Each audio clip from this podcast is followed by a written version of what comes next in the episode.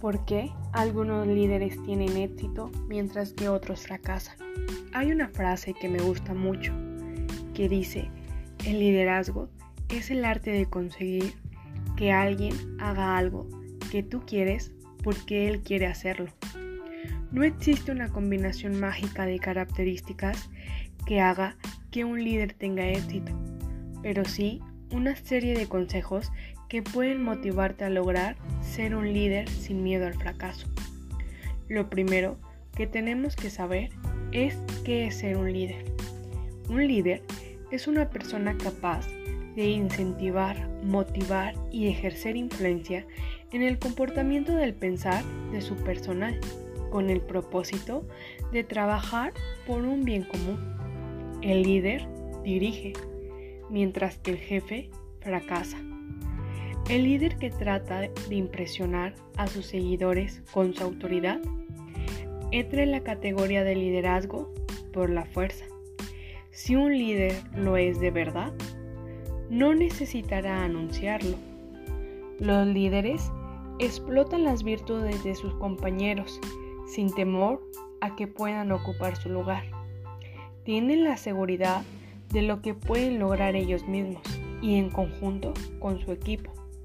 Una persona que tiene temor de que alguien sea mejor que él por transmitirle su conocimiento está destinado al fracaso.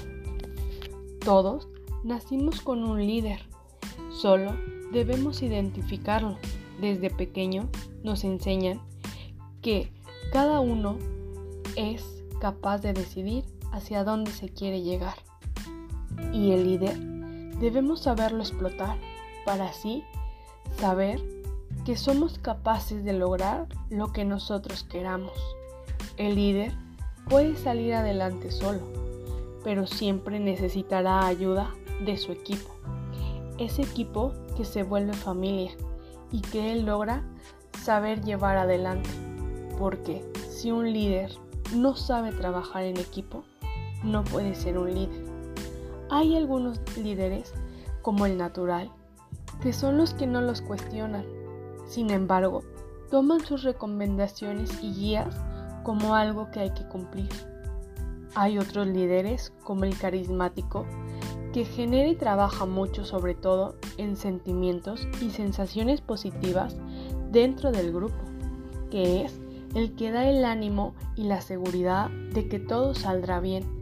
Es la persona positiva que anima y no deja caer el equipo. Después entra otro, que es el transformacional, el más completo, y es que los líderes que actúan bajo este esquema son los llamados auténticos líderes, ya que trabajan desde su auténtico poder de motivación e inspiración hacia el grupo. Yo en lo personal quisiera ser un líder transformacional, alguien que genere nuevas ideas, que trabaje en equipo y que logre ser es el líder auténtico que no necesita copiar de nadie.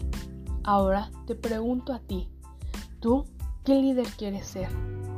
¿Un líder que logra el éxito o un líder que llega al fracaso?